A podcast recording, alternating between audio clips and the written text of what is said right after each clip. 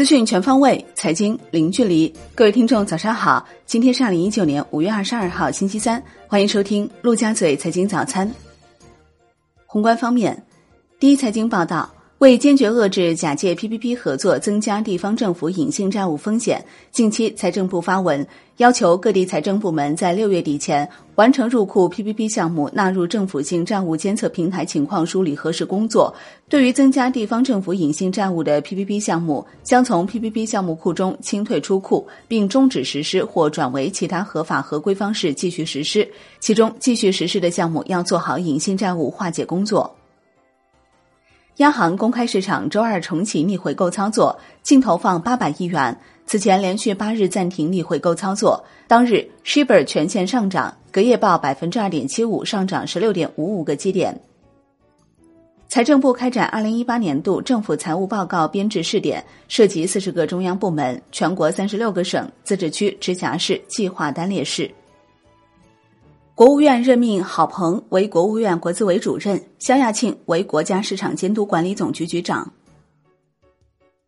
央行下调服务县域的农村商业银行人民币存款准备金率至农村信用社档次，五月十五号、六月十七号、七月十五号分三次调整到位。国内股市方面，A 股单边上行，题材股全面回暖。上证综指收盘涨百分之一点二三，收复两千九百点；深证成指涨百分之一点九二，收复九千点；创业板指涨百分之一点六六，万德全 A 涨百分之一点五六。两市成交接近四千八百亿元，较上日略有放大。稀土板块延续强势，五 G 概念股大涨，北向资金全天逆势净流出三十六点八五亿元，为连续四日净流出。其中，沪股通净流出二十点三亿元，深股通净流出十六点五五亿元。香港恒生指数冲高回落，跌百分之零点四七，收得三连阴，续创二月以来新低。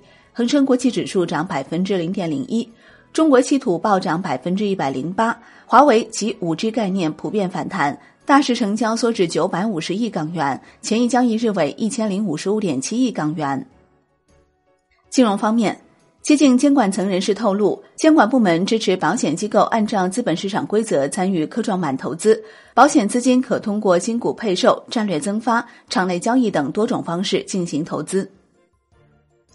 楼市方面，为控制土地竞拍热度，江苏省苏州市直接下调土地最高限价后，合肥市也收紧土地竞买规则，关联公司不得报名竞买同一幅土地，最大限度的防止围标现场发生。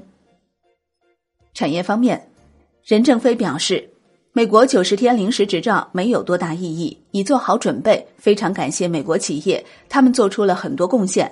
华为很多顾问来自 IBM 等美国企业，不会轻易狭隘的排除美国芯片，要共同成长。但如果出现供应困难的时候，有备份。在和平时期，都是一半来自美国芯片，一半来自华为。华为也能做美国芯片一样的芯片，但不等于说就不买了。国际股市方面，美股收高，终结两连跌，道指涨约两百点，纳指涨超百分之一。科技股反弹，苹果收涨近百分之二，英特尔收涨逾百分之二。截至收盘，道指涨百分之零点七七，标普五百涨百分之零点八五，纳指涨百分之一点零八。亚太股市收盘涨跌互现，韩国综合指数涨百分之零点二七，日经二二五指数跌百分之零点一四。澳大利亚 ASX 两百指数涨百分之零点三七，新西兰 NZX 五零指数跌百分之零点一八。就尼泊尔宣布禁止在尼泊尔使用微信支付和支付宝一事，蚂蚁金服表示，支付宝在境外开展业务一贯遵循当地法律法规，也呼吁广大用户根据约定规范使用条码支付服务。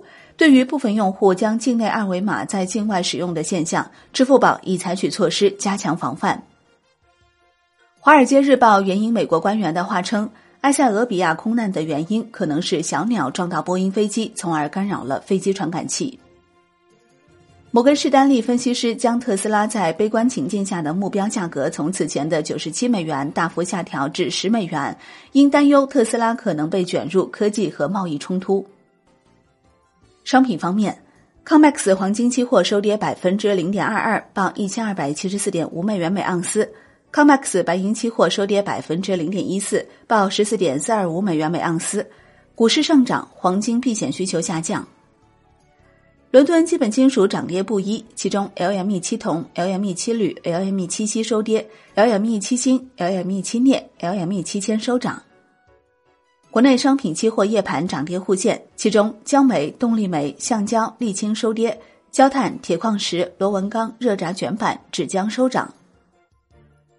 债券方面，国债期货弱势震荡，股债跷跷板效应再现。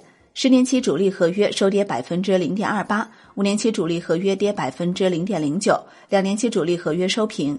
国债现券收益率普遍有不同程度上行，整体调整幅度有限。外汇方面，在岸人民币对美元十六点三十分收盘报六点九一六六，较上一交易日跌二十五个基点。